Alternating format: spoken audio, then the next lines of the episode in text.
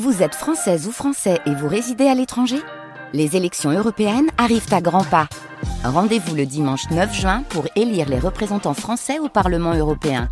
Ou le samedi 8 juin si vous résidez sur le continent américain ou dans les Caraïbes. Bon vote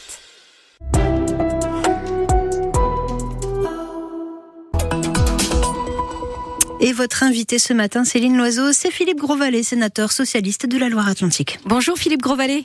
Bonjour. Vous venez d'écrire au Premier ministre au sujet d'EcoCombust. Hein, c'est le projet de transformation de la centrale à charbon de Cordemais en centrale appelée à bois, un combustible plus propre. Alors pourquoi cette lettre, cette lettre au Premier ministre à Gabriel Attal? Qu'est-ce qui vous inquiète?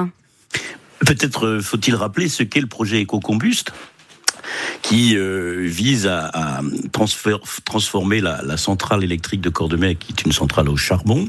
Et en 2027, le charbon, c'est fini. centrale à Pellet, c'est-à-dire à bois, comme vous le disiez à l'instant. C'est un, un, projet que je suis depuis longtemps, puisque je l'ai suivi euh, dès ses origines lorsque j'étais président du département. C'est un projet qui s'intègre complètement dans le, le, la proposition française de de transition euh, énergétique sur un territoire, je le rappelle, dans l'ouest de la France où nous, nous avons besoin d'énergie euh, nouvelle. Qu'est-ce qui fait qu'il est menacé aujourd'hui, Monsieur Grosvalet? Alors, c'est un, un, projet qui a toujours été euh, émis des doutes euh, sur euh, de la part de notamment de d'EDF, de, donc le, le, principal acteur énergétique français, et qui, dans un premier temps d'ailleurs, n'avait pas retenu ce projet.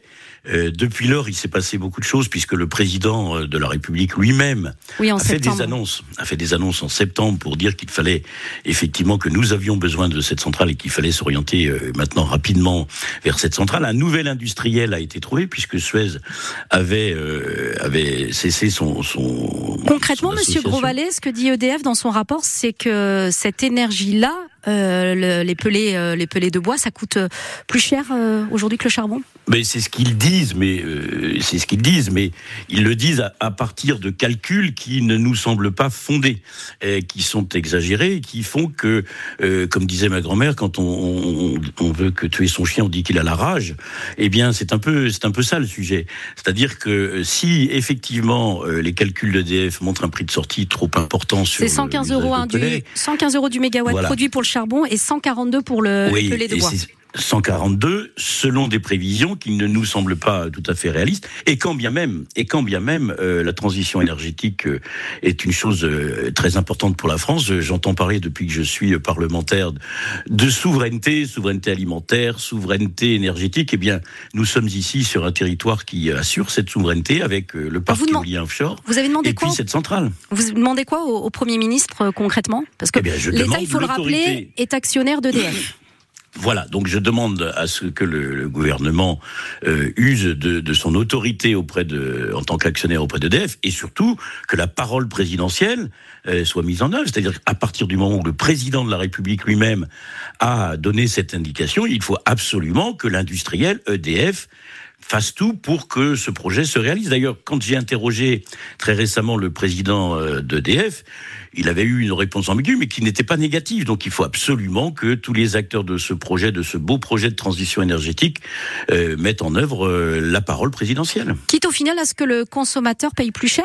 Non, mais vous savez, c'est une toute petite partie du prix de production de, de l'électricité en France, puisque la centrale de Cordemais ne sert que d'appoint pour euh, gérer les, les, les, pointes de consommation euh, d'EF. Et, et nous voyons bien dans ces évolutions climatiques que nous avons des vagues de froid, des vagues de douceur, mais que pendant les vagues de froid et aux heures de pointe, nous avons besoin de centrales d'appoint. C'est le rôle de Cordemais, c'est celui qu'il devrait remplir avec euh, les pelets. Je rappelle quand même que oui, à côté il y a une usine. En plus, il y a une usine à côté qui est prévue. Hein. Oui, mais c'est surtout, c'est surtout euh, beaucoup, c'est surtout euh, 6 millions de tonnes de CO2 en moins sur 20 ans euh, par rapport à la centrale à charbon. Donc c'est un projet euh, vertueux. Et donc euh, je, je, souhaite que le Premier ministre entende cette parole et, et nous nous mobiliserons euh, pour que ce projet qui a été soutenu par tout le monde, à l'initiative d'ailleurs, c'est assez rare en France, d'un syndicat, la CGT, et donc c'est un projet tout à fait vertueux, original, territorial, puisque je rappelle quand même qu'il y a quelques emplois derrière, des, des centaines d'emplois